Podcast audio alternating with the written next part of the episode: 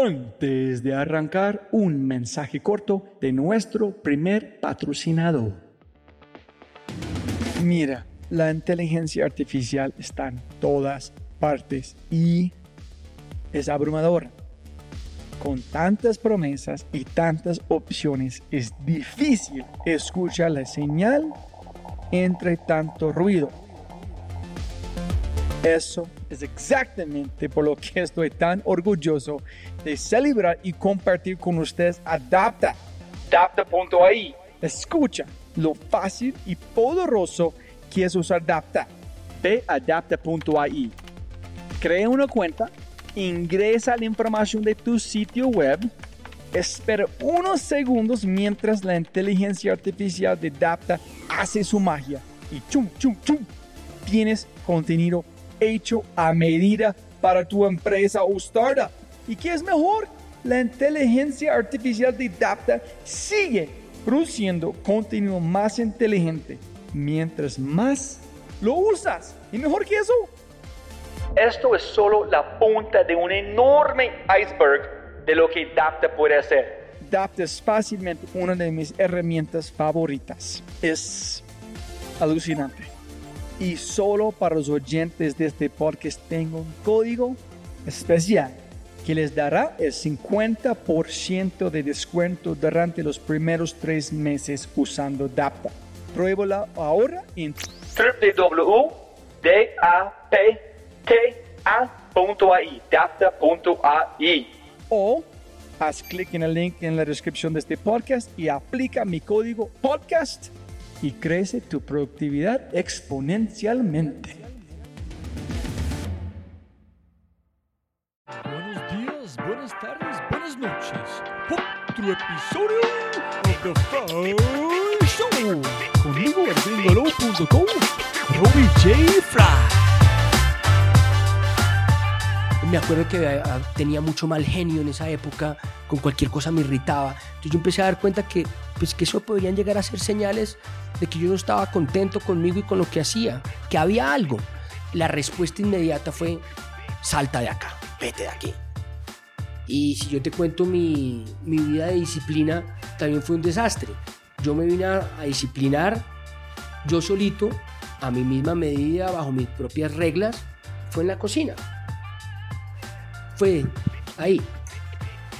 Nos sentimos cómodos en los, asaderos, en los sitios con más bullicio, somos más folclóricos, somos más desparpajados, somos más relajados. Es como todas esas palabras y esas cosas, cómo las llevo al plato. Ese ha sido como el intento mío. Y como la única forma para creer en mí es que de alguna forma ejecutar o hacer algo que me haga sentir orgulloso de mí mismo, es parte de su, de su personalidad, la gentileza. Entonces, ¿cómo transfiero esa gentileza al plato o a la cocina que yo hago? Con esto, sino pues mi vida es una terapia. Todo lo que yo hago en mi vida, y en eso está mi, pues, mi parte profesional, que es ser cocinero, debe ser una extensión real de mí mismo. El prodigio no es de los dedos, el prodigio es de la mente y del, y del alma, pues del corazón.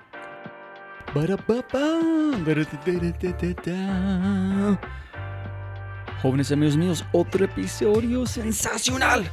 Pero antes de arrancar, por favor, por favor, si tienes dos, cinco minuticos, vaya iTunes, déjeme una reseña. Comparte con un compañero diciendo este gringo terrible, peor podcast. No me importa.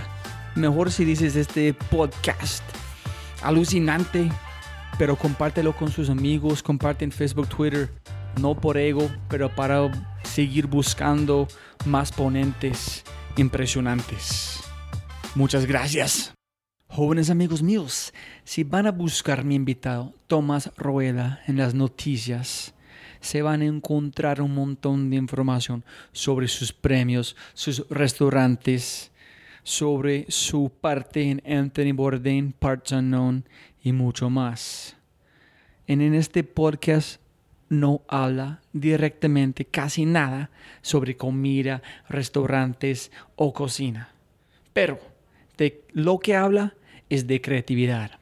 Cómo amarrar los caballos de la creatividad antes de que se desboque. ¿Por qué? Porque la creatividad es una extensión de su verdadero yo. Si su método es un plato de comida, proso o la música. La esencia y el propósito de la creatividad debe ser la transformación personal, mientras la acción, la intención y el servicio de algo más grande sea su combustible. En las palabras del web de El Tiempo, rock and roll y radical son términos que afloran en las charlas con Tomás Rueda.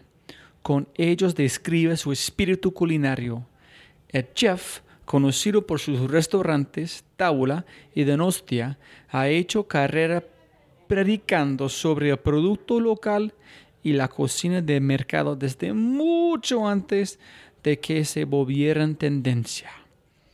Y en las palabras de otra revista digital, Semarcadia, que es un artículo espectacular, experimentar para buscar siempre el mejor modo y su talento para crear y también a veces desaparecer y dejar atrás han significado un proceso vertiginoso, pero siempre curioso y creativo, que se ha ido resolviendo con los años en la búsqueda de un equilibrio interior que muestra cada día, en todo caso, un bonito destello en el ejercicio de expresar siempre la mejor versión de un corazón apasionado y una mente firme.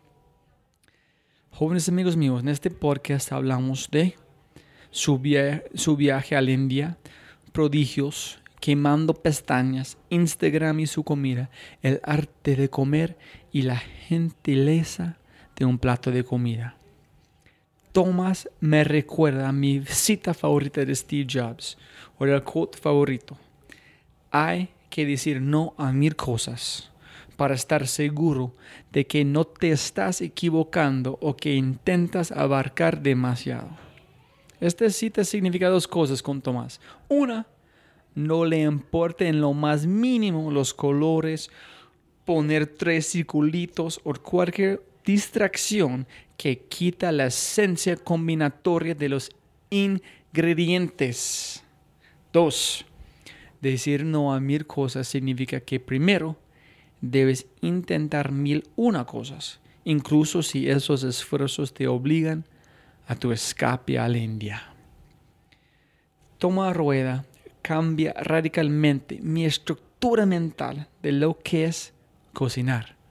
La palabra cocinar. Uno solo puede comparar un chef a otro chef, en tanto como el fútbol se puede comparar con el béisbol, porque ambos son deportes. Pero en ese sentido, un chef, un chef verdadero, y lo que hace es una filosofía sobre cómo vivir la vida. La receta y el método para practicar esta filosofía simplemente resultan ser comida. Dicho esto, por favor disfrute del episodio 58, el intento de cocinar su propia música interior con el gran, maravilloso Tomás Rueda.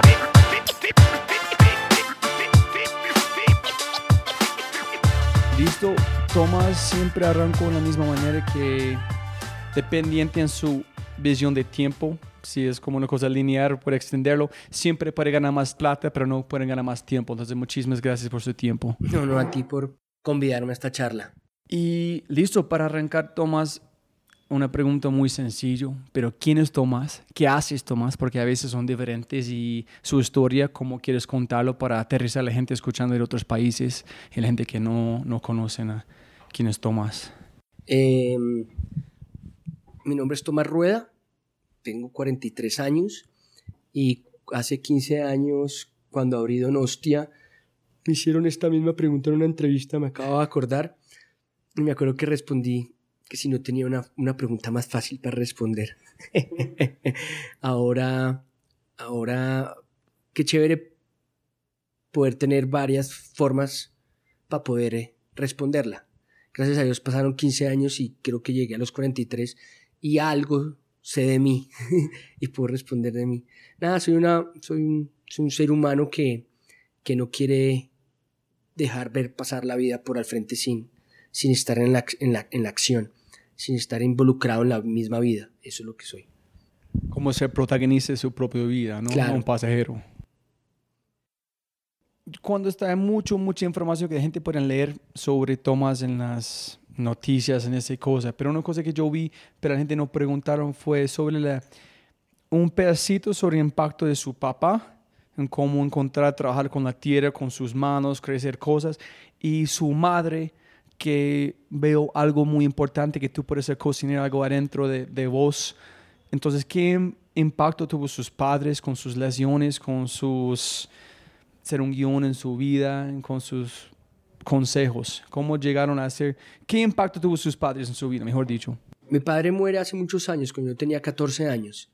Eh, entonces tratar de recordar cuál fue esa relación o qué fue lo que dejó mi padre en mí ha sido pues tarea de mi vida, ¿sí? Tratar de recordarlo a través de las conversaciones que yo he tenido con amigos de él, eh, tomando aguardiente con amigos de él. Esa ha sido la forma que yo he podido conocer a mi padre y tratar de recordarlo. Eh, ya hoy en día, eh, respondiendo a tu pregunta, ¿cuál fue la semilla que, que, que dejó mi padre? Es esa cercanía con el mundo rural, como ese aprecio por el mundo rural y no ser yo una persona, ser, soy una persona totalmente pues citadina de la ciudad, pero tengo un afecto por el mundo rural y me gusta caminar es descalzo, me gusta estar echado en ríos, si a mí tú me dices, ven, vamos de vacaciones a Nueva York y por otro lado hay un, un paseo a Leticia, al Amazonas o, o simplemente irme a echar a una playa 15 días en una hamaca sin luz y sin teléfono celular, prefiero mil veces irme a la playa o a Leticia antes que irme a Nueva York. ¿Y su madre? Yo pensé que yo leí como una cosa que ella, di- ella dijo que ella veo que tú puedes ser cocinero, que como chef, mejor dicho, Sí. que tenía algo adentro de vos que esa es po- una posibilidad. Sí, mi padre muere, entonces nos, to- nos toca como tratar de colaborar en la casa, ¿sí? Eh, y en, un- en una época de mi vida que yo era un adolescente, pues era muy difícil yo realmente pues poder colaborar con la casa teniendo otras, otras necesidades de, del ser, ¿no? Entonces, eh, cuando yo ayudo en la casa fue, mi ayuda en la casa fue como en la cocina, pero realmente no era cocinando. Yo me acuerdo de mi padre que me invitaba a cocinar, a hacer asados. Entonces, venga, Tomás, ven, acompáñame a hacer asados. Eh, me acuerdo de mi madre que me, que me convidaba a cocinar también. Tengo recuerdos con mis abuelas sobre todo, pero me recuerdo mucho es, tan, más que la cocina es el comedor, ¿no? Como el momento fraterno de compartir el alimento en familia, ¿sí?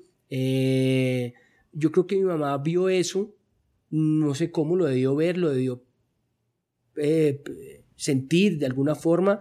Eh, en esa época que yo estaba, era adolescente, tenía mucha vida nocturna, eh, quería ser músico y mis Jaggers me iba a quedar en pañales. Entonces, evidentemente, mi mamá, yo creo que para ella era más fácil poder visualizar a su hijo siendo cocinero, algo que no era normal porque sabía que yo no era normal, eh, y prefería verme cocinando en un oficio que no era normal, lo repito, eh, antes que verme de bar en bar en una tarima montado y llevando una vida rockera.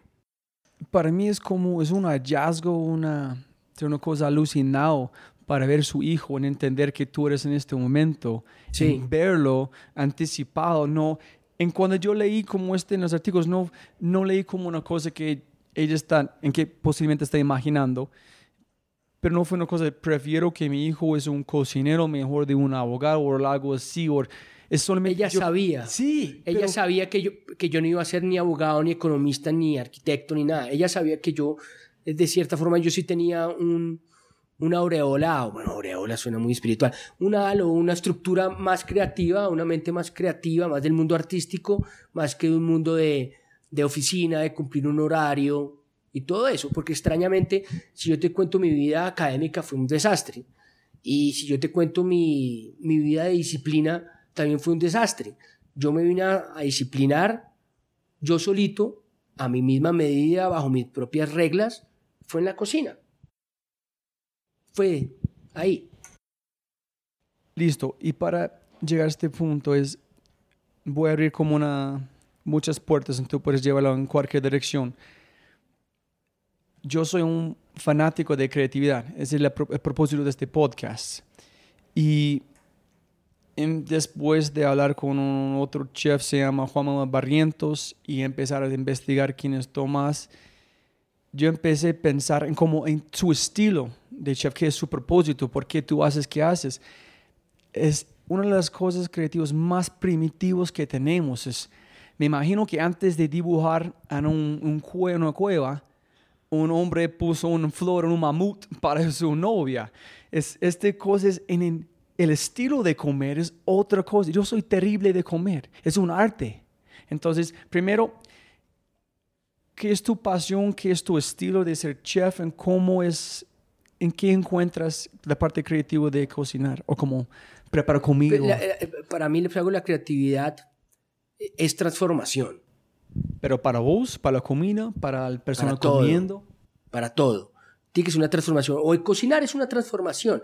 Y la, sí, cualquier cosa que pase por fuego se transforma. ¿sí? De un estado A se transfiere a estado B. Yo pues hago con, con respecto a, a utilizando el ejemplo de Juan Manuel Barrientos, que pues con todo, te tengo todo el respeto por él, no tengo ni, ni encima de, de crítica por él, pero yo soy totalmente diferente a él. ¿sí? Mi cocina, mi creatividad es mucho más no, yo- porque ya estoy empezando a hacer comparaciones y eso no, está, no es correcto.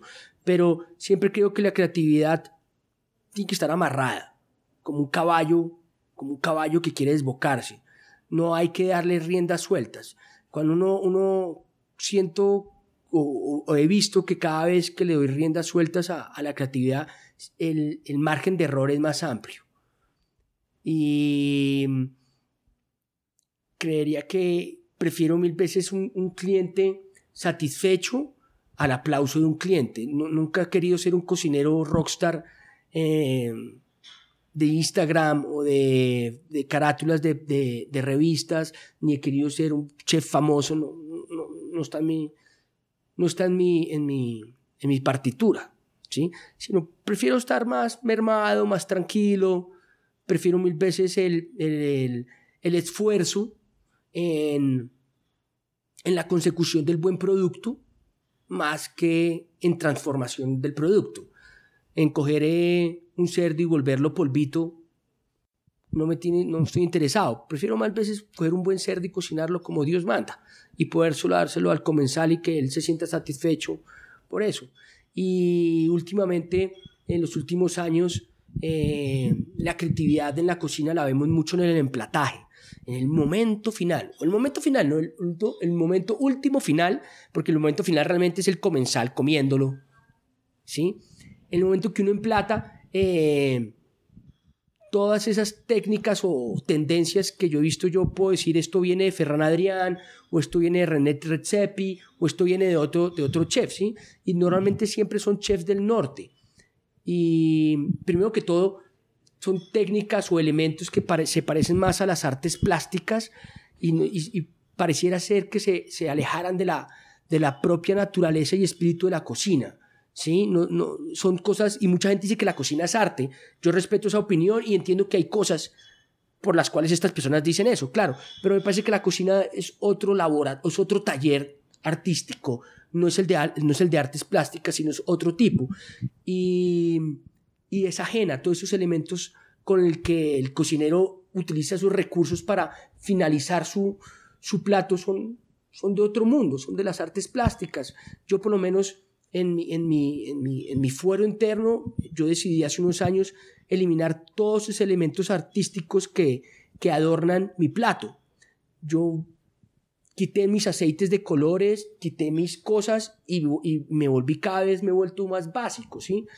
Y además de que todo- todos esos elementos, hablando de los europeos, eh, pues llegan a sus platos por unas razones. Son años de estudio, años de trabajo de los europeos, ¿sí? Además de que son años de, de legado de, de conocimiento de, no sé, voy a decir uno acá, de Paul Bocuse a Arsac, de Arsac a Ferran, y, en fin, en fin, ¿sí? Avances en una misma esta.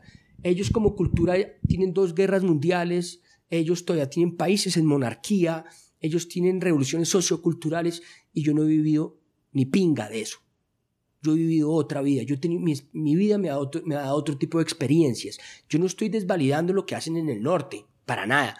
Lo que estoy diciendo, cuando yo traté de hacer un poquitico eso, yo me sentí desnaturalizado de mi propio ser. Yo decía, eso que está en ese plato no soy yo. Si yo hubiera servido un plato de esos a mi padre, me lo rompen la cabeza. Porque no tiene nada que ver con mi historia, ni con la historia de él, ni con nada. Ese refinamiento, yo no, no, ese refinamiento no existe en mi cultura. Yo tengo otros elementos en mi cultura. Tengo una sociedad que ha estado en una guerra, en una drug war, ¿sí? nada más y una drug ¿sí? Eh, en una sociedad que no ha sido equitativa, eh, en, otro tipo de, muchas cosas, ¿sí? Que no me permiten, no, cuando hago eso yo digo, eso no soy yo. Yo tuve una crisis muy dura en el 2010 y yo tiré el, yo tiré el, el delantal y dije, yo no vuelvo a cocinar. Y yo me fui, me di un año sabático y yo no iba a volver a cocinar. Y en ese año yo empecé a escribir muchas cosas. Y me di cuenta que la cocina que yo hacía estaba muy alejada de mi núcleo, de lo que yo era. Entonces dije, bueno, si usted está alejado, entonces usted qué haría? Y puse a, escribir lo que yo haría.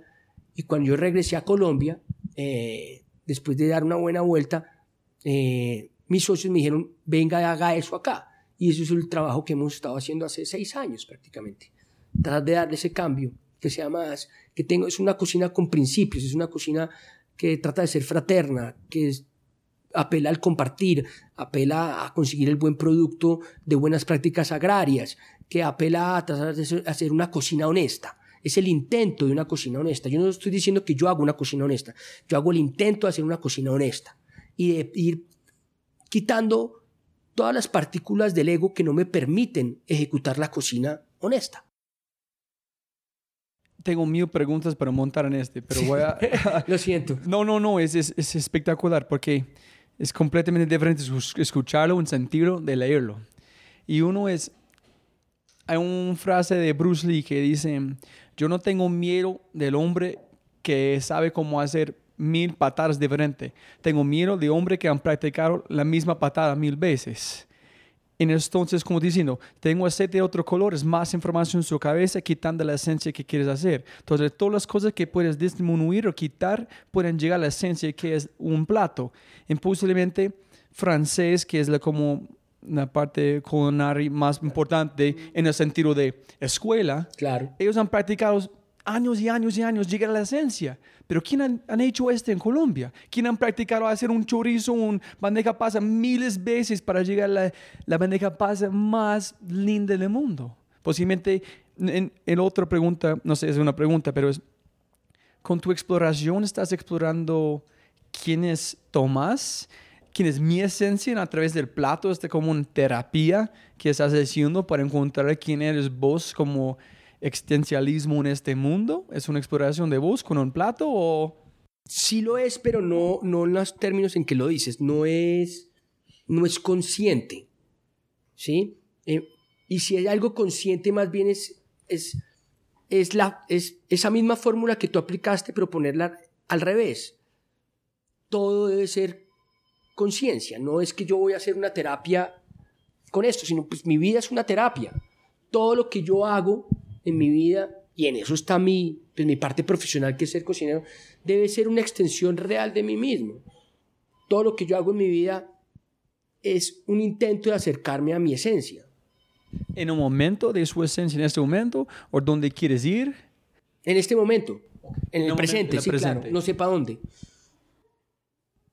Y uno, mira, hay muchas más preguntas sobre intuición, consciente, inconsciente. Algo es que que yo entendí en la exploración de vos es, cocinaste, pero salió de este, envolviste a este, y encontraste como una pasión después de hacerlo. Es como no estaba una pasión, salió, encontraste que fue una pasión, en 2010 como fuiste a India, porque no estás tan feliz, en encontraste una pasión nueva similar envolviste. Entonces, ¿cómo fue? Tres veces la misma cosa con una pasión o trabajo diferente. Sí, pasiones diferentes, tal vez sería, objetivos diferentes. Pero puedes explicarnos qué fue cada chispa cada vez, en cómo llegaste. La primera de todas, pues, que fue la inicial, fue comprender que podía ganarme la vida de forma diferente y siendo yo autónomo, ¿sí? Eh, en, en un, en un espacio que generó en mí un magnetismo maravilloso y me, que eran las cocinas, ¿sí? ¿Sí? De verdad, es un, es un lugar Eso con mucha energía. Lo, lo absorbe a uno. eh, entonces, eso yo creo que fue el primer como entusiasmo que hubo de mi parte, como poder vivir una cocina, ¿sí? Eh, seguramente eso me llevó a mí a viajar, a irme a España, a irme a Vietnam, ¿sí? A aprender. A formarme como cocinero. Después cuando regresé a Colombia, seguramente la pasión o esa chispa de esa pasión debió ser el encontrarme con mis amigos en un proyecto, que mis socios son mis amigos desde que tenemos cinco años, ¿sí? Todos estudiamos en el mismo kinder y estudiamos en el colegio, en el mismo salón. Seguramente ahí hubo, ahí hubo esa chispa. También yo creo que también hubo una, una ahí que veo que, hizo desviar mucho el, rumbo desde el pensamiento que fue el éxito, el éxito superficial, el éxito banal, el éxito de solamente la caja registradora vi- viendo hacer dinero, ¿sí? Y, la empresa y la prensa queriendo hablar conmigo, ¿no? Y el restaurante lleno y siendo exitoso en la apertura de Donostia, eso me llevó a mí a, a desviarme muchas cosas y, y a tratar de hacer una cocina para agradar, ¿sí? Eh, para conseguir chicas, para ser el más popular, ¿sí? Pendejadas, banalidades. Eh, eso fue lo que me hizo a mí, de cierta forma, pues sucumbir, tener una crisis y decir, era obvio, yo en ese momento no, lo- no me di cuenta de ello. Solamente me di cuenta que yo tenía una crisis.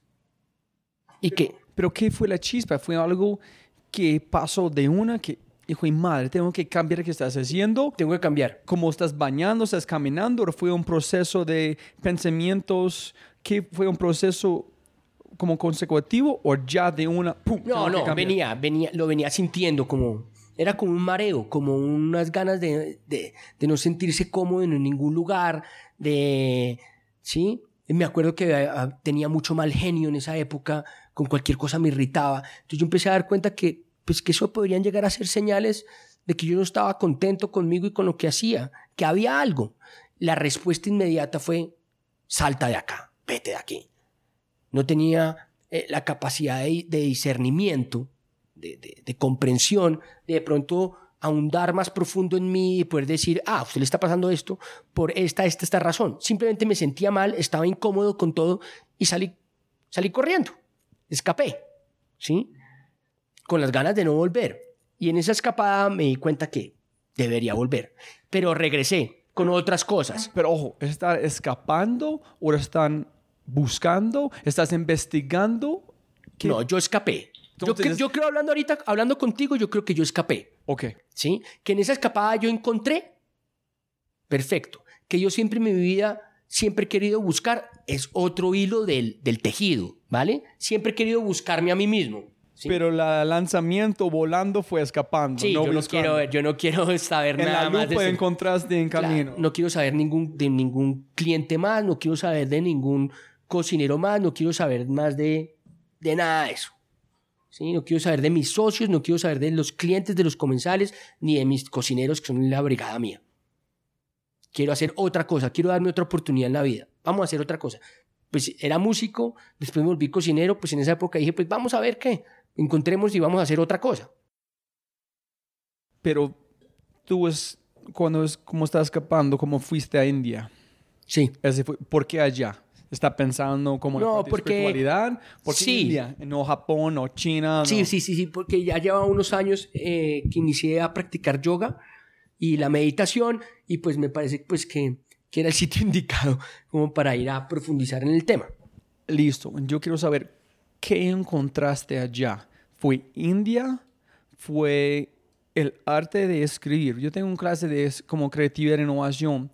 Y yo digo a los niños que ellos tienen que hacer un, como una, un journal todos los días a través de empatía, muy sencillo, solamente que es, es de parte creativo. Si no quitas que es en su cabeza, puedes volverse loco en un sentido. Entonces, este arte es solamente escribir, es decir, ¿por qué no tuvimos que hacer este? Pero muchos darse cuenta que después de hacerlo han sentido algo diferente, solamente de quitar que es en su cabeza en papel, en ser real. Entonces, yo quiero saber, ¿fue India meditación que has visto gente diferente? fue escribiendo? ¿Qué fue, ¿Cómo fue el proceso de redescubrir qué tiene que hacer y por qué volviste? Fueron las dos. Fue, yo creo que cuando el ser humano se encuentra en esos espacios de silencio y en esos espacios de, de compañía con uno mismo, empieza uno a reconocerse como ser humano, ¿no? Entonces empiezan a brotar, pues, elementos reales de uno y a cualquiera, a mí me pasó, yo creo que cualquiera se empieza diariamente a guardar unos minutos de sentarse y cerrar los ojos y hacer cualquier técnica de meditación, empieza a encontrarse con, en esos momentos de silencio, se va a encontrar con uno mismo, no hay de otra, ese va a ser el destino. Se va a encontrar con cosas feas y también con cosas buenas. Eh, y la escritura, la escritura, la escritura también me sirvió mucho. Y además es que empecé a escribir y, empecé a escribir, eh, empezó a salir prosa, prosa no, sino empezó a salir poesía. Pero como me hacía falta la música, empecé a escribir como si fueran canciones. Entonces terminó eso, terminó convirtiéndose en poesía. Y, y hay estrofas de poesías mías eh, que hablan de ese proceso de, de, de intimidad conmigo mismo. Pero no sé si puedes como contarme, pero puedes darme más detalles. Estoy muy interesado la evolución de exploración reactivo para volverse más o menos a, a ti mismo en un momento que si dices, oye, yo entiendo qué tengo que hacer, yo entiendo qué quiero hacer. Lo vi. ¿Cómo? No tengo ni idea, si no se explica. Eso es una, una, es una experiencia. Pero ¿cómo llegaste? ¿Qué fue los, los hábitos, los parties para hábitos. culminar, para cocinar? ¿Qué fue esta receta? Nunca pensando en cocinar. Primero que todo, que nunca fue pensando en cocinar. La creatividad yo la manejo de otra forma. Yo creo que la creatividad, sí, hablando en mí, ¿sí? mi creatividad no es una creatividad explosiva que, sale de mí con ideas locas en cocina, hablando en términos de cocina, yo no hago burbujas, yo no hago polvos, yo no hago emulsión, yo no hago nada de esas cosas. ¿sí? Yo no pienso en, eh, las combinaciones de colores que puede llegar a tener un plato. Yo, yo nunca pienso en eso. Mi creatividad, entonces te podría explicar que mi creatividad no, sale, no es para afuera, sino mi creatividad es para adentro. Mi creatividad en vez de, de unir y unir elementos y volverme una persona compleja, mi creatividad tal vez es un proceso en que elimino toda la complejidad y se vuelve más sencillo todo, se vuelve más simple. Y, no sé si sencillo o simple, sino es más como más, más cercana a mí, sin tantas, eh, sin, tantas pretensiones, es más sencilla. No quiero decir la palabra humilde porque, hombre, entramos en otras cosas, pero es más desparpajada es una extensión de mí. Mi estética, cuando tú ves un plato mío, eh, yo para, o sea, los europeos hacen esa estética y tienen esas, esas elegancias, pero eso no es la única elegancia. Creo que el primero que lo dijo fue Platón o Sócrates, no estoy muy bien, pero tú sabes que uno de los grandes capítulos de la filosofía es la estética. ¿sí? Yo no sé cuál fue el primero que dijo que era la, la rosa es bella o bella es la rosa. ¿sí? Y empezó todo un tema de estética. ¿sí? Entonces la estética del europeo, claro, tiene su razón y tiene su sentido, pues es que han tenido el barroco, el romanticismo, tantos movimientos socioculturales, tantas cosas que han vivido, hambrunas, de todo. En Colombia tenemos nuestra elegancia, debemos tener nuestra elegancia más bien. Yo no puedo afirmar en este momento cuál es la elegancia, no podría señalar en este momento cuál es la elegancia colombiana, pero yo sí podría, porque estoy en la búsqueda, pero sí podría enumerar, ¿sí? O empezar a señalar palabras que me empiezan que me han ayudado a empezar a como a dibujar y a entender este bodegón. Entonces una es la multiplicidad, la diversidad. La diversidad es igual a riqueza. Entonces es una palabra que pues me trae muchas cosas, ¿cierto? Una también es la que es extraño lo que voy a decir, pero sobre todo sobre la realidad política que vivimos y social, nosotros colombianos somos buenas personas, somos buenas papas, ¿sí? Claro, hay una manada de cafres increíble, pero el colombiano en general es, es muy gentil. Tiene ese, es parte de su, de su personalidad la gentileza. Entonces, ¿cómo transfiero esa gentileza al plato o a la cocina que yo hago? ¿Sí? Eh, o por decir algo, con todos sus elementos que el europeo usa, que uno a veces no sabe por dónde iniciar el plato y hay 15 elementos y hay estructuras de diferentes cosas y hay texturas de diferentes cosas. Yo creo que el colombiano es muy desparpajado, es muy desfalletado, ¿sí? Con esos protocolos tan elegantes, el colombiano nunca se ha sentido cómodo. Yo nunca me siento cómodo en un, en un, en un comedor de mantel, nunca. Me da, ver, me da pena hablar duro porque digo, no, pues voy a romper algo o me van a echar del restaurante y me da pena decir groserías porque me, me, van, a, me van a sacar. ¿Sí? Pero el colombiano no queremos eso, nos sentimos incómodos en eso, en esas situaciones. Nos sentimos cómodos en, los asaderos, en los sitios con más bullicio, somos más folclóricos, somos más desparpajados, somos más relajados. Entonces, como todas esas palabras y esas cosas, ¿cómo las llevo al plato? Ese ha sido como el intento mío. No, a mí eh, podemos como exponer allá como hasta la, a la luna, ¿no? aquí es, a veces si no tiene corbata, no está bien pinta, no tiro, no confían. Yo que es como hace un ratito, es una charla enfrente de mucha gente, no voy a decir dónde, eh, no reciben bien porque no están vestidos bien. Entonces ya hablé con mi esposa y este que pasa, no, posiblemente porque tuviste tenis en este camiseta. Entonces la próxima vez, hijo de madre, tengo que cambiar como, como, como me parece y decir, ¿qué es más importante, su mensaje o cómo están vestidos? Claro. No, como la mensaje. Entonces yo fui otra vez a un grupo de niños un poquito diferente, recibí un total. En para mí es, es como igual con su comida. En cada, en cada evento que yo he hecho, cuando tienen comida para el grupo, es como un pollo terrible con papas.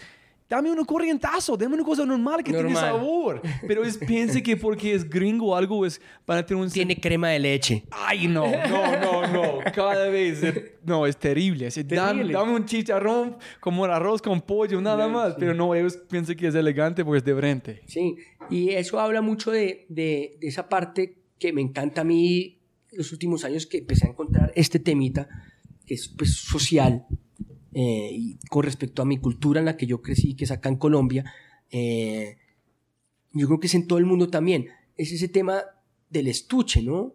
De, de con, cómo las cosas vienen envueltas y cómo nos, cómo nos cuesta trabajo ver la esencia de las personas o de las cosas si no están presentadas de la forma de vida, ¿sí? Yo le llamo el síndrome de la teta operada. Todas se quieren operar. Todas se quieren operar la teta. ¿Sí? Y la esencia. ¿Dónde queda la esencia? Entonces todo es estuche, todo es materia, ¿sí? No hay esencia. Nos, olvidamos de la esencia. Entonces, en mi cocina la esencia es la de, de donde proviene el producto. La calidad del producto. No importa nada más. No importa si es una zanahoria o es un producto de, un precio más alto. ¿Qué importa? No importa. O, si, o, importa mucho que yo haga todo un tratamiento de la teoría de Kandinsky en el plato. ¿sí? Yo he visto platos que se parecen a, a Polan, el, el, norteamericano.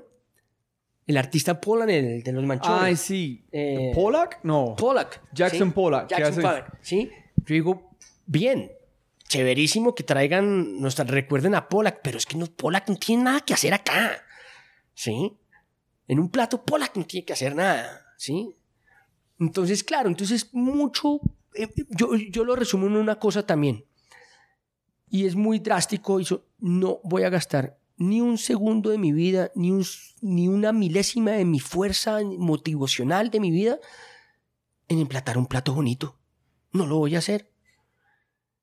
Yo voy a gastar mi energía en la consecución de un buen producto y de cocinarlo o ejecutarlo de la forma de vida. Obviamente, obviamente el plato no sale manchado, eh, no sale chorreado, ¿no? ¿Sí? Las cosas están bien presentadas y bien cocinadas. Pero yo no voy a hacer una línea y tres circulitos alrededor. No me niego. Tengo cosas más interesantes y más importantes que hacer en mi vida que estar decorando platos. Yo no soy decorador, yo soy cocinero. No, no es porque me fascina. Yo solamente puedo pensar los círculos, qué tamaño, cómo conectan la carne. Y se vuelve psicorrígido. Yo conozco compañeros, amigos míos, jefes de cocina, que dibujan el plato y, y explican el plato a la brigada de cocina y dicen, son tres circulitos en forma de no sé cuántos grados y dos líneas rectas aquí y aquí y vayan y pongan las líneas o los círculos donde no es, les devuelven el plato. Entonces se vuelve una esquizofrenia. Y la esquizofrenia es perjudicial para la mente y para la salud del individuo. Todas esas cosas hay que eliminarlas de la vida. Por eso te digo que mi creatividad es para el otro lado. Es no en, no en añadir técnica y conocimiento, sino es realmente, aunque termina siendo añadir conocimiento, realmente se trata es de eliminar todas esas cosas que no me permiten ser y no me permiten ejecutar la cocina que yo quiero. Pero tengo dos preguntas, es una transición espectacular. Pero primero una cosa alucinante que estoy pensando, posiblemente que tú estás haciendo o has hecho, mejor dicho, con su comida, es que en como nosotros hablando del eh, colombiano quiere, no, tienes el lindo, quiere ser como gringo, ese tipo de estilo. Es, es, es que es Colombia está pasando culturalmente en estos momentos. Ellos ya han tratado de ser cosas diferentes, menos de ser colombianos. Y yo veo muchos colombianos volviéndose, wow, tenemos Nairo, tenemos Gaviria. Ya llegó el momento. Es volviendo ser esencial esta diversidad, abrazando esta mezcla de colores que no son colores del mismo color, no mezclan bien, pero son bonitos con 20 colores diferentes. Claro. Este pienso que está pasando culturalmente en Colombia. Y es la única manera yo veo el futuro de Colombia, es decir, soy hijo de puta colombiano que puede conquistar el mundo, pero como colombiano. Claro. No como europeo, no como gringo, claro. 100% colombiano. Claro, es que cuando, cuando en momentos de mi vida lo pongo yo como ejemplo a mí mismo porque la única forma de poner ejemplos es las cosas que yo he vivido. Cuando yo he tenido dudas de mí mismo, cuando yo, no, yo he estado inseguro de mí mismo, es cuando no he creído en mí. Y como la única forma para creer en mí es que de alguna forma ejecutar o hacer algo que me haga sentir orgulloso de mí mismo. Sencillo. Y eso pasa con me Llegó un momento en que nos estamos empezando a sentirnos orgullosos de, de donde nos nacimos. Extrañamente, en un país con una problemática inmensa. Y, y, nos tocó o nos queremos, no sé cuál es la palabra exacta para, correcta para decir, abrazar este país problemático, extraño y diverso. ¿Sí? Guerrerista, pero pacifista. ¿Mm? No, hay, hay mil como maneras para ir por allá. Pero cuando yo pregunté qué fue su exploración india creativa, no está pensando exactamente en, en la manera tal cual que gente está pensando en creatividad, está pensando más en, a veces tiene que alejarse de algo para apreciar algo, en entender que la creatividad en que está buscando fue en su bolsillo todo el tiempo. A veces es imposible verlo antes de salir de eso. Es porque mucha gente no están dando apreciación a su esposa o su esposo porque ya están al lado. Entonces no ve toda la belleza que la hay. cotidianidad. Y yo quiero hablar, yo he hecho una conversación con Opes, una empresa de arquitectura en Medellín, espectacular. En ellos han dicho que Colombia tiene todo el agua en el mundo, toda la tierra en el mundo, todas las cosas que gente en otro mundo quiere matar por, pero no se importa porque tiene tanto. Entonces, posiblemente cuando tú fuiste a India, fue alejando todo para encontrar que tiene todo allá, envolverse. Todo es mi, mi paleta de colores, que no son colores, que es cualquier esencia, ya está allá en Colombia. No sé si me entendés. Sí, sí, No, y la India, la India y cualquier otro país que he visitado, pero en la India fue algo con respecto a eso de alejarme de, de mi cotidianidad para de pronto poderla percibir y apreciar de, de otra forma, en la India fue, por más de que Puriago tiene una culinaria fantástica, pues con, es un universo igual que su religión, ¿no? Es un universo esa cosa. Eh, pero hay una escasez de alimento. Bárbara. ¿En qué sentido? Pues tienes especies, tienes los mejores aromas, tienes los mejores sabores, pero están muertos del hambre.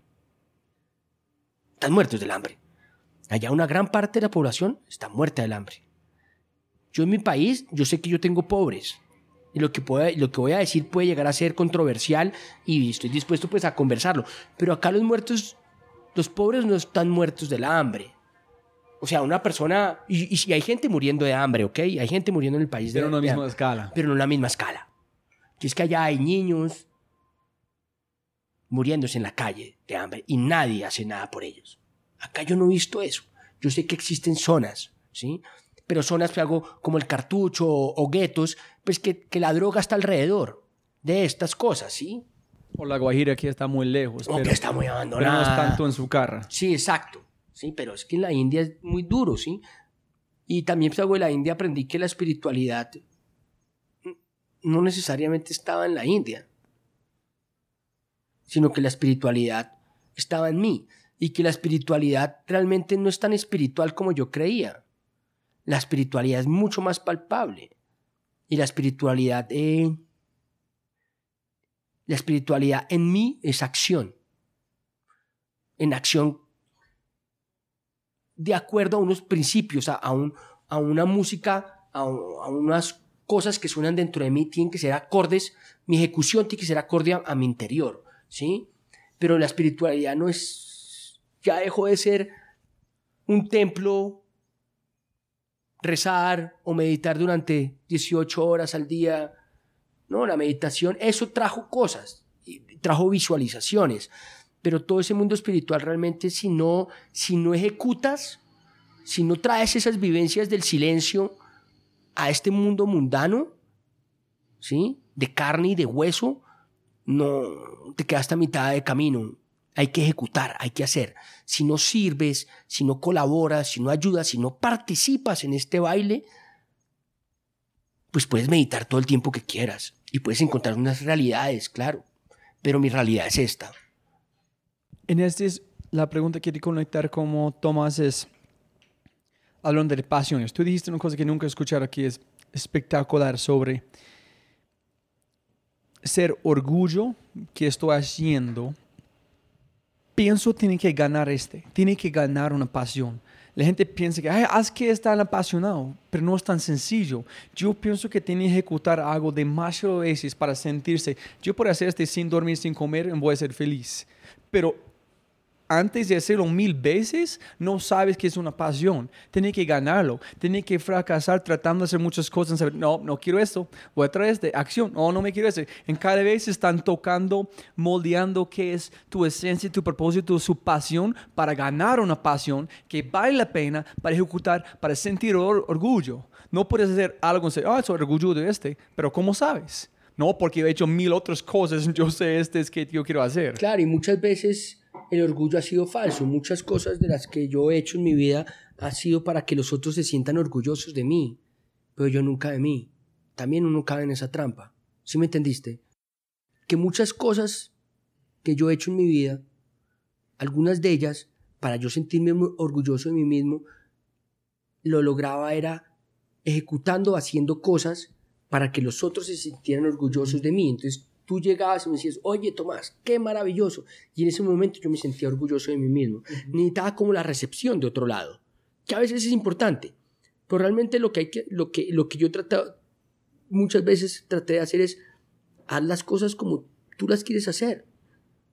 ¿Sí? No importa si, si el resultado es el que, el que tú estás pensando. De pronto puedes fallar, pero ese fallo no significa que, que, que no te puedas sentir orgulloso de uno mismo, ¿no? Puedes fallar, pero lo hice a mi modo. Y creía que era así. Ah, ok, bueno, ya, listo, entendí que no era así, que así no podía ser. Listo, echemos para atrás, pero lo intenté. Pero ¿qué opinas? ¿Que tienes que cambiar para dar o tienes que dar para cambiar? Es que tengo como, si quieres ayudar a otra gente, si quieres dar felicidad a otra gente, ese es el, la acción principio para cambiar uno mismo o primero tiene que cambiar adentro. Yo creo que hay que primero cambiar adentro. sí, yo Porque, también. o si no, el acto, cuando uno habla de ayudar, cuando uno ayuda, eh, a veces se ve falso. No sé cómo explicarlo.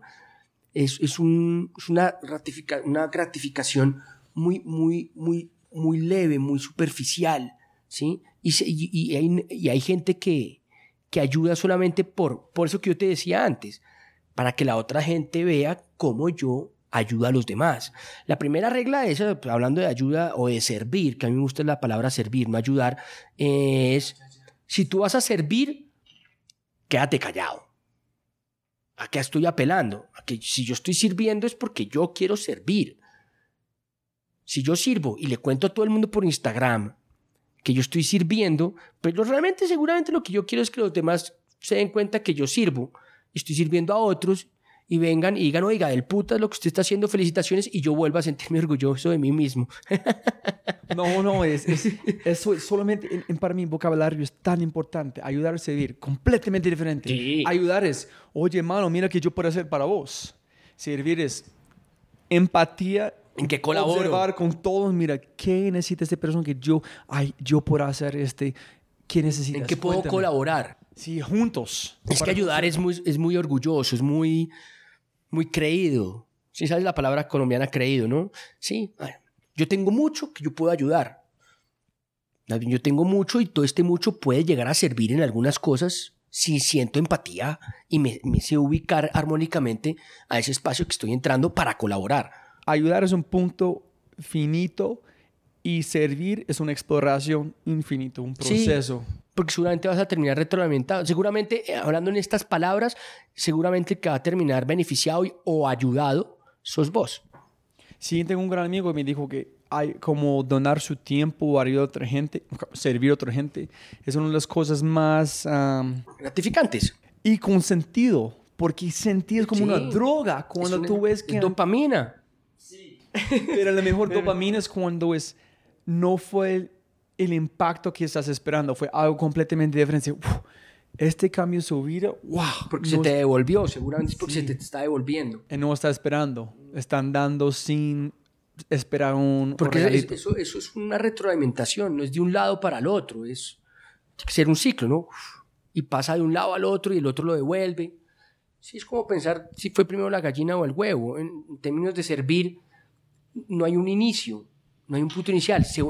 Lo que hay que ayudar, lo que, lo que hay que promover en el servicio es el ciclo, la, el, el, el continuo movimiento de la energía, ¿sí? El- de la ejecución. Y va una y rota y rota infinitas veces. No dejarla parar. No hay un punto donde arrancó. Y realmente no importaría saber dónde inició.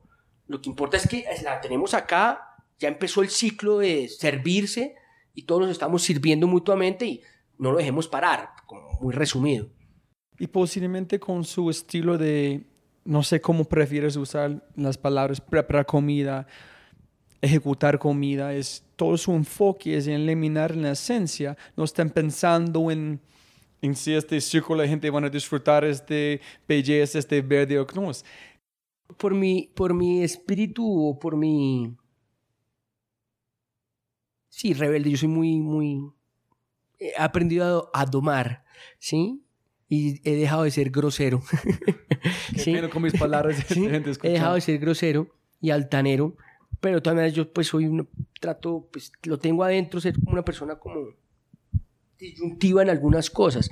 Eh, es muy grato ver que pues, hago, yo le tengo el foco a mis platos para tomarle fotos, pero me costó trabajo. Pero la gente que viene a tomar fotos, yo creo que están, salen decepcionados. O sea, no, es muy, es muy difícil que salga que una foto de mi plato salga bonita. Seguramente le encuentras el ángulo, porque todo tiene su belleza, ¿sí? Si tú le encuentras una, todo es bello. Pero sí, yo creo que hay mucha decepción a los, a los foodies cuando vienen a tomar fotos acá porque mm, mm, no les salen muy bien. Cuando, no, no, no, es- es- Porque tengo muchos amigos que son chefs. Yo entendí este energía en la cocina. Yo sé que hay unos artísticas, hay unos que les gusta. Pero en muchas veces, cuando. Qué pena, no sé si es muy um, superficial, pero en los top chefs, como todo lo que he visto estudiando, solamente porque me encantan esta forma creativos, pensando en um, forma creativas, hay unos chefs que siempre hablan de amor. En sus platos son de amor.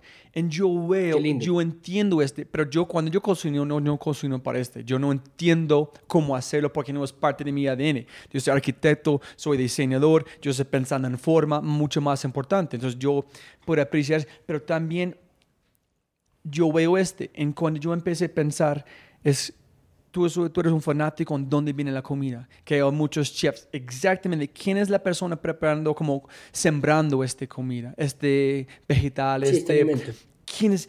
Hay fanáticos en este. Y yo quiero saber si tú. Yo tuve un jardín enorme. Yo traje un vivero tres años. Tuve un, yo tuve como un jardín con 50 rosas, todas las cosas que puedes imaginar. Y yo siento con mis hijas, es una representación quién soy yo, que mis plantas están en una representación cómo cuido, cómo está creciendo. Entonces, mis rosas son diferentes, yo pensé. Más grandes, más belleza, porque yo pasé mucho tiempo. Yo, yo pensé que yo pueda pasar, pasar energía a las plantas. Entonces, yo quiero saber si tú opinas campesinos, estos señores y señores, pasan energía, tú sacas, tú pasas energía, en el plato salen con amor, energía, con la gente consume, o solamente es muy, mucho existencialista. No, no, no, pasa. La energía sí pasa. La energía se vuelve consciente. Y al igual que yo soy un apasionado de donde proviene el alimento, también pensaría que soy apasionado cuando siempre creo que los comedores, que el comedor es un espacio de conciencia, donde tú aprendes, donde tú puedes visualizar y el cliente aprende, ¿sí? Sin ser dogmático, la próxima vez sabrá, pondrá en duda si compra un tomate un salmón chileno, o si compra algo, ya aprendió algo en el comedor, ¿sí?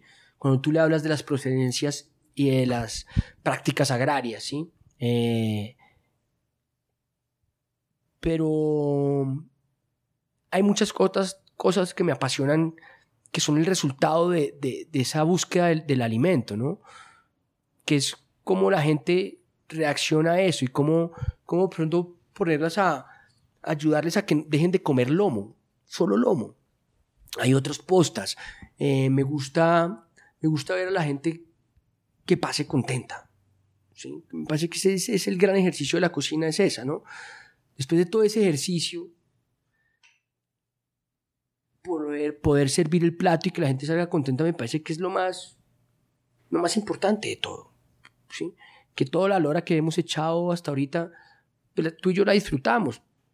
¿Sí? Pero lo más importante es que la gente disfrute ese alimento y que, y que, y que comprenda que el alimento es, o sea, el, mundo que, que, que, se nos viene a nosotros, el, hijo, el mundo que se nos viene a nuestras hijas, no va a ser un mundo tan fácil como nosotros nos tocó. Seguramente va a tener unos asuntos que resolver y unos challenges muy difíciles con respecto al, al cambio climático, a la procedencia del agua, a la procedencia de los alimentos, eh, las contaminaciones. Todas esas cosas son challenges que ellos van a tener que, que resolver. Y, el comedor sirve mucho más. O sea, todo este mundo food y, y, gourmet que se ha armado después de, pues globalmente, bueno, globalmente no sé porque seguramente hay continentes como el África que, que es totalmente ajenos a este mundo gourmet y lo que quieren es comer realmente. Entonces, ahí viene. La cosa es, realmente es hacer conciencia de dónde proceden nuestros alimentos, de que la importancia del alimento y del agua en nuestras vidas, la importancia de la fraternidad y de lo que te decía, de cuando yo digo comida para compartir no es, no es un concepto, no es, no es un cliché, ay, compartamos alimento. No, es que lo más importante del alimento es compartirlo. ¿Sí? y compartirlo pues entre nosotros, entre la gente que uno quiere, que uno estima, que uno aprecia. Eso es mucho más bonito. Eso, eso, más bien, eso también es alimento. ¿Sí? Comunión. Y esa es la, la pregunta que yo empecé a pensar. Yo, como dije, mesero, o ¿cómo se dice? ¿Camarero? Sí, camarero. Camarero como 15 años. Y yo siempre estaba mirando si la persona están usando qué mano. Yo voy a cambiar los cubiertos. Si llegan con niños, siempre voy a preguntar si los niños quieren, qué quieren comer de una, para la gente pueda disfrutar su tiempo. Yo siempre estoy pendiente de este, pero cuando yo vi un artículo espectacular en Arcadia, fue lo mejor que he visto sobre vos, fue como este artículo. Ah, ok, sí. La próxima vez tú vas a hablar como de la mesa abuelo. Ah, sí. Y es una, una bonita dibujo, sí. Y yo empecé a pensar, wow, porque a unos invitados con ellos yo digo, siempre puedes ganar más plata, pero no más tiempo. Es decir, no, no, sí puedes ganar más tiempo. Entonces yo empecé a pensar en este, como esta conversación ahorita es quemaron mi mente. Esta memoria, memoria como van a vivir siempre. Es como una cosa que está extendiendo tiempo. No es tan, es tan real que siempre van a ser real. En cuando tú estás comiendo, la conversación, la manera de disfrutarlo. Es un arte de comer. Yo soy terrible de comer. Yo están inhalando mi comida. No es disfrutando. Menos de un compañero que no está aquí en este mundo más. Pero con un vino, un, un espresso, un postre. Fue una conversación. Fue un momento, un tiempo que están extendiendo tiempo. Entonces, hay un arte de comer. Sí, hay un arte. Menos de la comida es un arte. Cómo comer, en ser presente con sus amigos, en conversar, es un otro arte, ¿no? El servir. No el cocinar, sino el servir. No es la cocina de la abuela, sino el- la mesa del abuelo. Y, y pero para mí, la persona sirviendo es haciendo un arte. La gente que han preparado comida, pero yo también de un participante en este espacio es un arte. Cómo pueden disfrutar mi comida, cómo ver los ojos de los demás, escuchar que tiene que decir, no, estar... Es, hay un koan que dicen, cuando, la gente cuando están caminando está pensando en correr, cuando está corriendo está pensando en comer, cuando está comiendo está pensando, es cuando corro, corro, cuando camino, camino, cuando como, como. Pero la gente no, están siempre en... lo- Entonces, wow, soy terrible de comer. Nunca he pensado que es un ar- arte. Pues sí, come mucho más de, lo, más de la medida y pues mira lo mal que uno se puede llegar a sentir. O bebe más de la medida y también mira cómo te puedes llegar a sentir de mal. Entonces la gente llega a su restaurante con sus fotos. Ese no es. El Ajá. sentido es comer. Sí, Es en como ingerir. sí, concéntrese. Y disfrute, que usted no sabe si mañana lo va a tener. No. que no sabes. La vida es muy efímera. ¿sí? Y hablando, te hago de, ya como la línea final de eso, de todo esto, bueno, hay muchos eh, finales de esta historia. Se podría decir que tiene muchos finales. Uno de estos que también es una idea que vengo trabajando eh, y me parece que su discurso es precioso también. eh, es cuando en plato y la gente no puede tomar la foto, por decirlo así, y no gastamos esfuerzo en decorar, sino todo tiene su estética, tiene su forma de presentar, pero no, no gastamos energía en eso. Eh, y un momento dado dijiste, estabas hablando de, de- de cocineros con el amor, ¿vale? Que eso es otro tema precioso. Eh, y que tú decías, ah, me sirvieron este plato y yo no tengo ni idea cómo lo hicieron. Eso me parece importantísimo. Yo creo que el comensal cuando recibe el plato, cuando recibe el alimento, su estética debe propiciar la más importante de todas, que es apetito. O sea, la estética de un plato lo que tiene que hacer es que el cliente, el comensal, el que se lo va a comer, diga, wow, qué delicia, ¿sí? Sea la forma que sea, pero eso es lo que tiene que sentir el cliente, ¿sí? Eh, pues una carne asada, pues tiene que estar marcada, no puede estar de color gris, ¿sí? Tiene que estar marcada, ¿sí? Eso, eso genera apetito. Y la otra es que en el inconsciente o el subconsciente o donde usted quiera, esa persona que se va a comer ese plato sabe cómo se hace. Y si le gustó mucho, va a ir a repetirlo en su casa, porque no, porque siente que la técnica que se, que se ejecutó no es tan ajena a él, como unas albóndigas. Las albóndigas las hemos visto siempre, pero ¿cuánta gente, cuánta gente dice? Pues no, sabe- no sabría decirlo. No estoy diciendo que haya mucha gente ni poca gente, pero ¿cuánta gente sale a un restaurante comiendo unas albóndigas y diciendo qué ricas las vuelvo a hacer? Esa es la idea de la cocina, es convidar a la gente a que cocine. Ni un ravioli lleno de um, como Bueno, es suero que costeño. Entiendo, entiendo, entiendo, entiendo que, que hacer una pasta fresca y, re- y hacer un ravioli, pues de pronto eh, requiere un poco más de tiempo, pero realmente no es difícil de hacer. Es muy fácil, ¿sí? Entonces tú piensas que la comida quiere ser tangible, Sí. en la construcción, Sí, que ah, yo puedo hacer este para, yo volver- puedo hacer esto también. Eso es lo que debe ser una invitación. para repetir Sí, el momento, para comer rico. envolver en tiempo ese Sí, instante. y tú tienes y tú tiempo. tienes y tú tienes unos invitados a la casa y dices, "Fue pucha, ¿qué voy a hacer? ¿Qué voy a hacer?" Y de pronto te acordaste de esas albóndigas. Y dices, "Uy, voy a hacer albóndigas." Y te metes a Google y pero no te vas a encontrar con ninguna técnica de 73 grados centígrados durante 7 horas, ¿sí? No.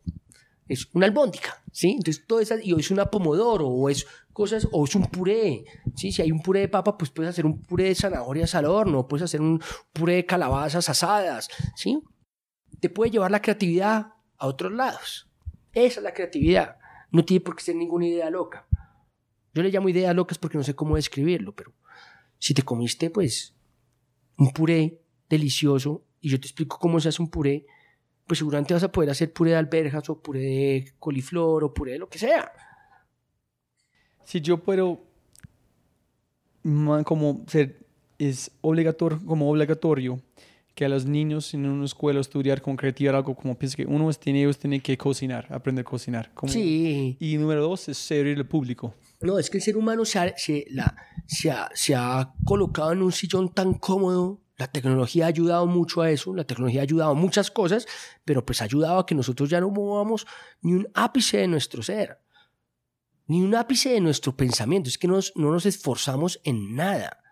Es que llegó un momento en que, que, que, que pareciera ser que, que estamos muy cómodos, ¿no? Y ya ni, ni cultivamos. Tú que ya has hecho jardinería, tú sabes el esfuerzo que hay que hacer, la dedicación, ¿sí? O para cocinar, co- cocinar rico necesita también su tiempo, claro que sí. Igual yo que no hago ninguna técnica avanzada, requiere de una sensibilidad y eso se logra con el tiempo, ¿sí? No sabemos, se nos viene el agua encima y qué. No somos capaces de montar un techo. No supimos. Mm. Exacto. Entonces hay muchos oficios que, que hemos perdido. La agricultura, la arquitectura, Escribir, la escritura, no usar un la teclado, cocina, pero de mano. escribir, sí, la caligrafía. Sí, muchas cosas que pues Pero este me inspira mucho. Cuando tú dijiste a un reto grande por nuestras hijas, yo estaba pensando, no, es, es un reto divino porque para manejar este mundo donde estamos llegando, solamente debe ser muy sencillo, volver a la esencia. Sí. Construir con tus manos, hablar a una persona mano a mano sin tecnología, volver a la esencia. Mm. En el volver a tecnología está bien, pero este es lo que tiene que hacer, como usar sus manos, conectar, tocar gente, sentir gente, energía real, no de un, una pantalla. experiencia real. Experiencia real. No, eso es. Mm. Listo, las últimas preguntas. ¿Qué es creatividad para vos? Transformación.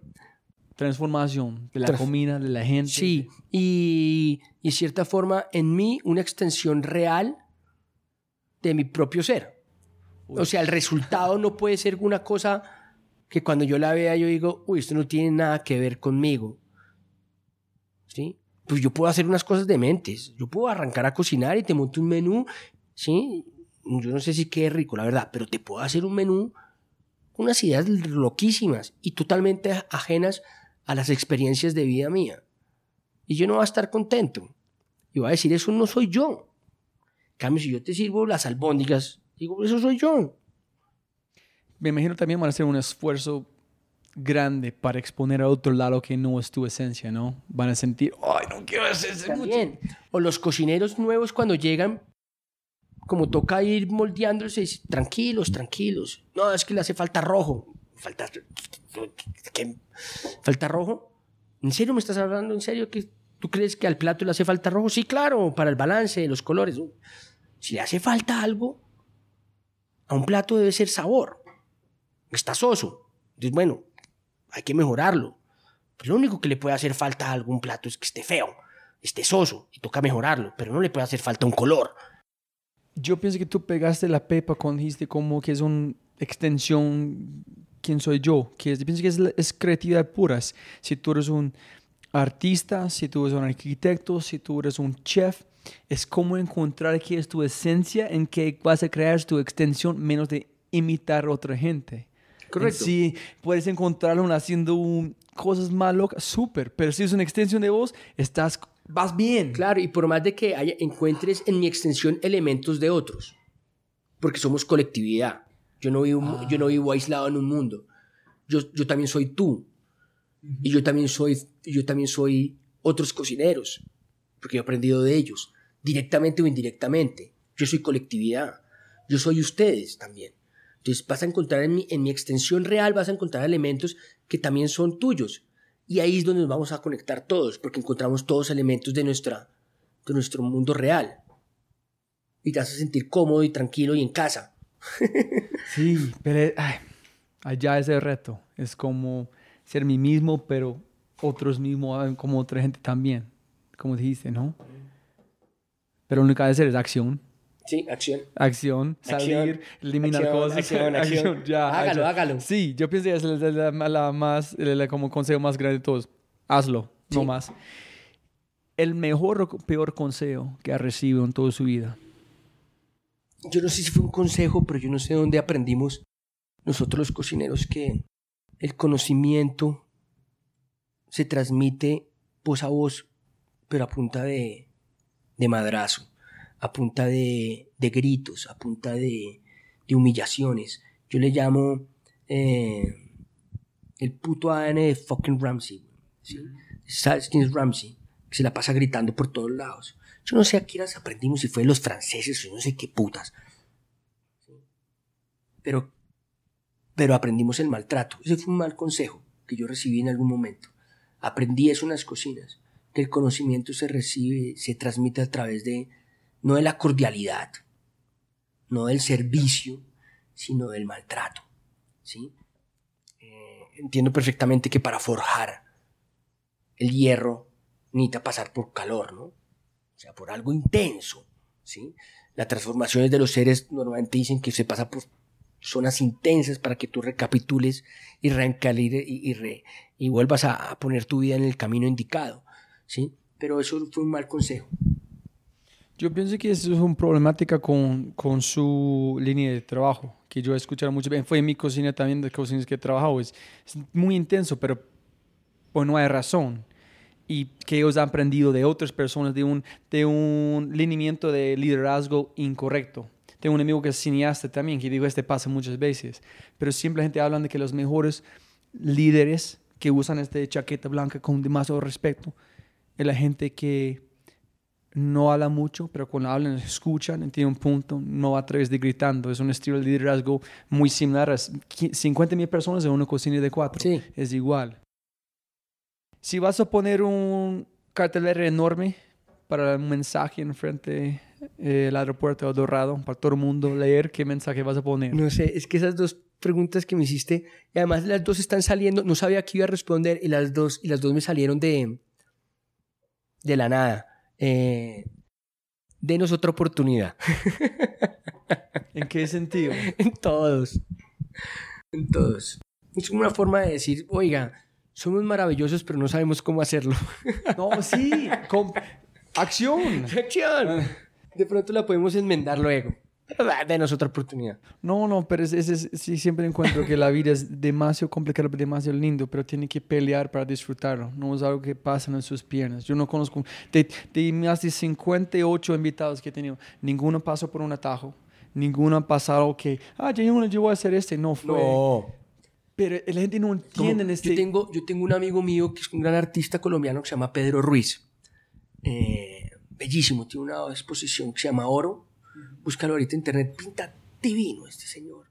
Y además que, pues, tú sabes que yo hago cocina de mercado, yo hago, yo hago reflexión de territorios, lo que yo hago, ¿sí?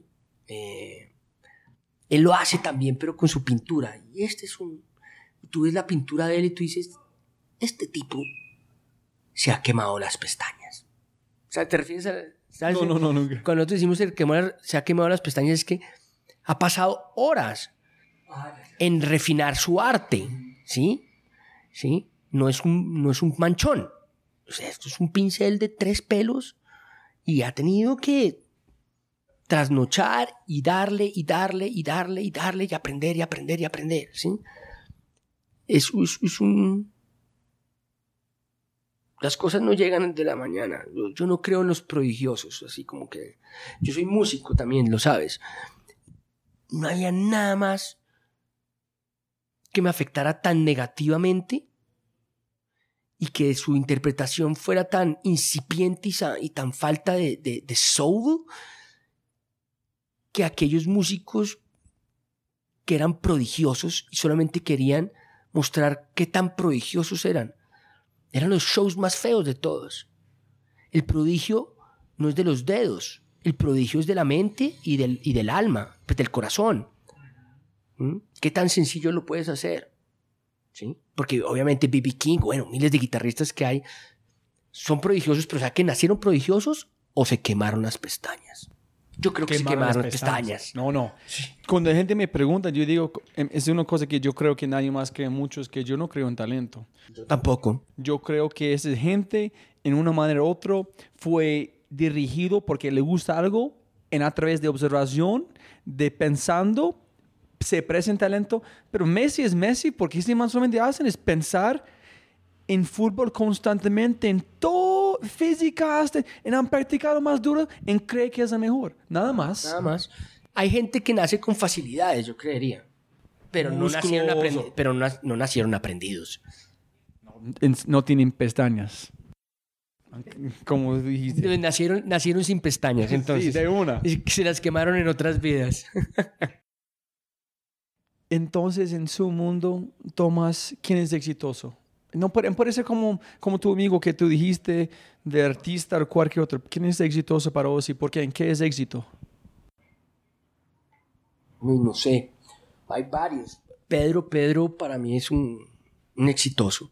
Porque él, eh, su arte es una extensión de él. Tú hablas con él Como dijiste. y es él. Tú ves la obra y hablas con él y vuelves a ver la obra y vuelves a hablar con él y encuentras una reciprocidad. Hay un juego entre, eso, entre la obra y él. ¿sí? Es verdad. No es un concepto. Es que a mí eh, cuando el arte dice, no, es que, o cuando dice, no, voy a montar un nuevo restaurante, ¿qué concepto? ¿Cómo así que un concepto? ¿Un restaurante desde cuándo es un concepto? Un restaurante tiene que ser una extensión de uno. El concepto soy yo. Si uno podría responder es, no, el concepto soy yo.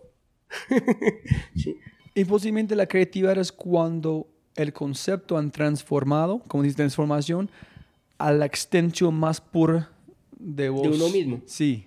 Cuando, porque tiene que empezar con este, una idea ya, ya, ya. En cuando llegan la, la pobreza que es vos en este momento, en ese tiempo, con este colectivo que tú eres en este momento, es la creatividad. Claro, y en otro momento será otra o será otro Tomás porque yo estoy en transformación. Yo estoy en evolución, ¿sí?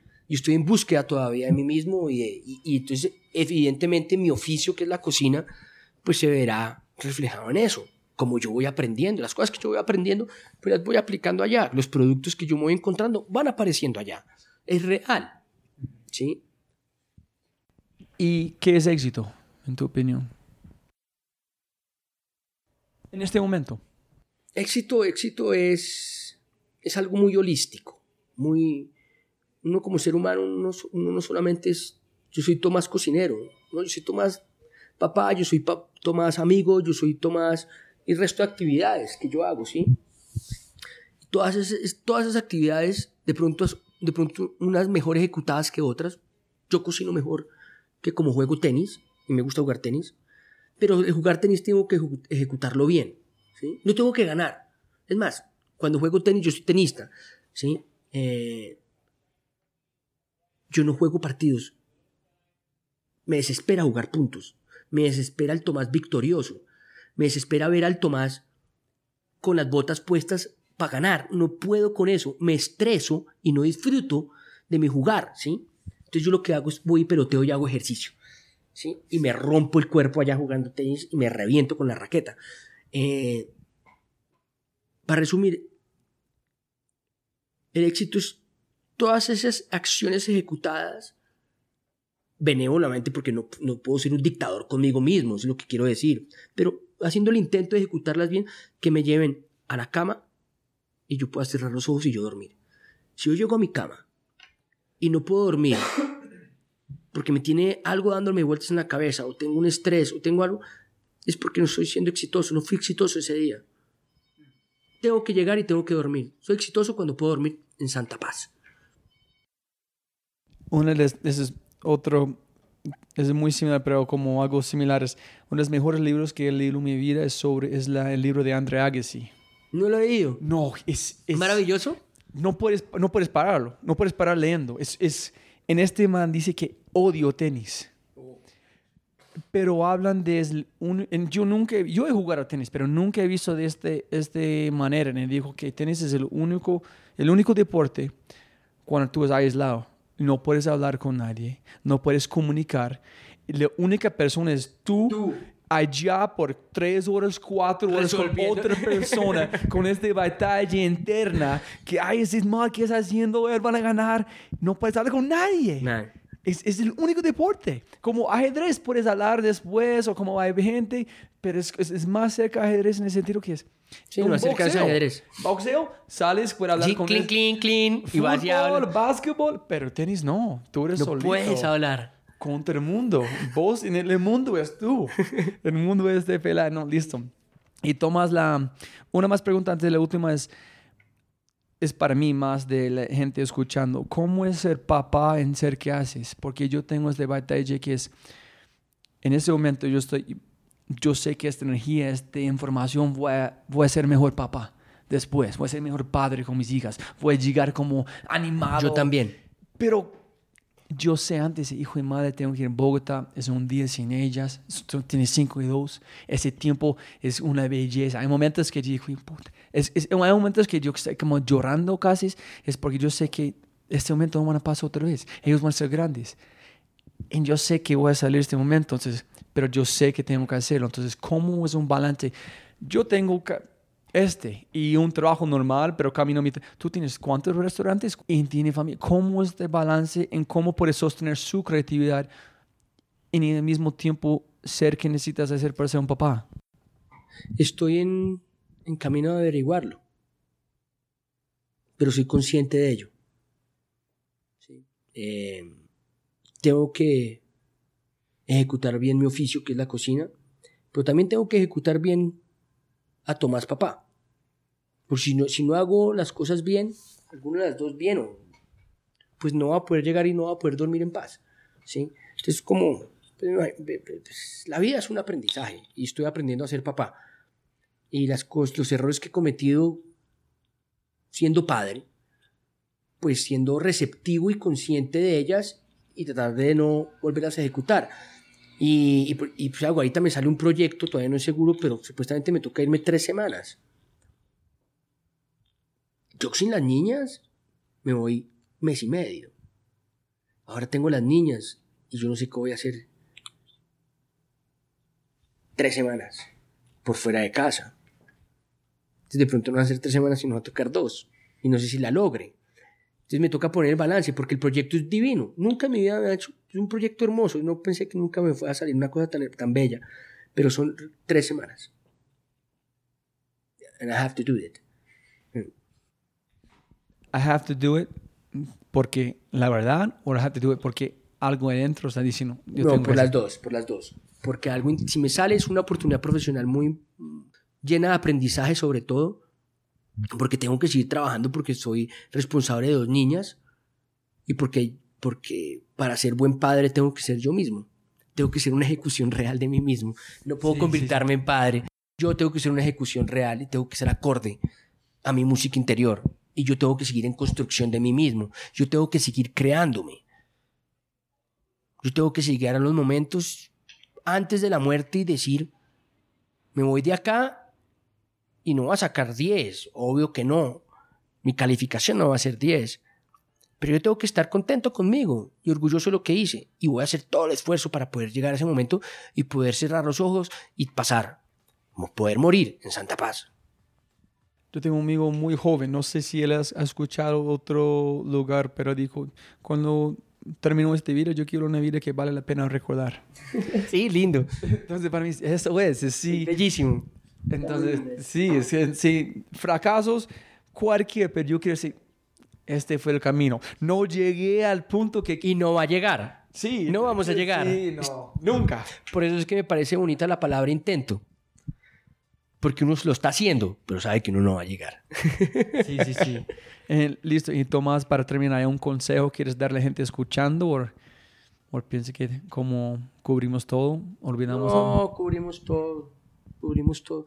Que se den la oportunidad de ser, de ser seres reales.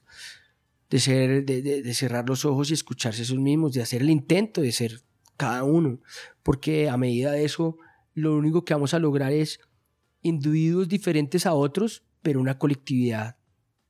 Una sociedad, una colectividad, un grupo de personas, una, un- una, una civilización mucho más fuerte.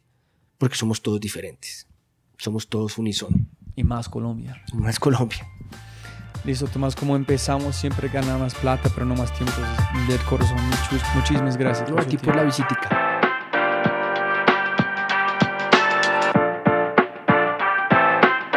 Hola a todos, jóvenes amigos míos, si todavía está escuchando, gracias. Un abrazo enorme, qué calidad, una sensación total. En mi opinión, pienso que este episodio fue casi la mejor que he hecho en el sentido del contenido que ofreció Thomas. Tengo páginas de notas que voy a usar para más cosas con este podcast. Entonces, si tienes, un segundo, por favor, comparte este episodio con sus compañeros, compañeras, profesores, abuelas, tíos, cuñados, perros, gatos, etc. Diciendo, este episodio es brutal. Y con ese dicho, un abrazo. Chao.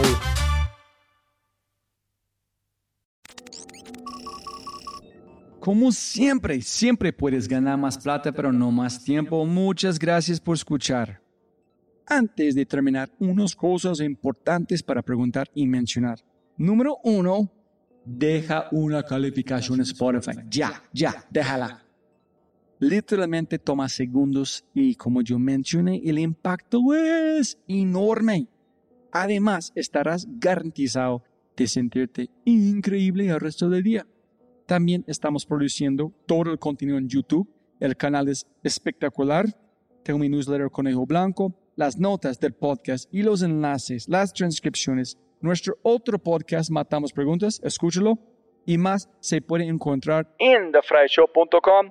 Y si quieres enviarme un mensaje o patrocinar el podcast, puedes enviar mi mensaje usando cualquiera de mis redes sociales con mi nombre a Robbie J. Fry. Gracias, abrazo grande y sigue escuchando.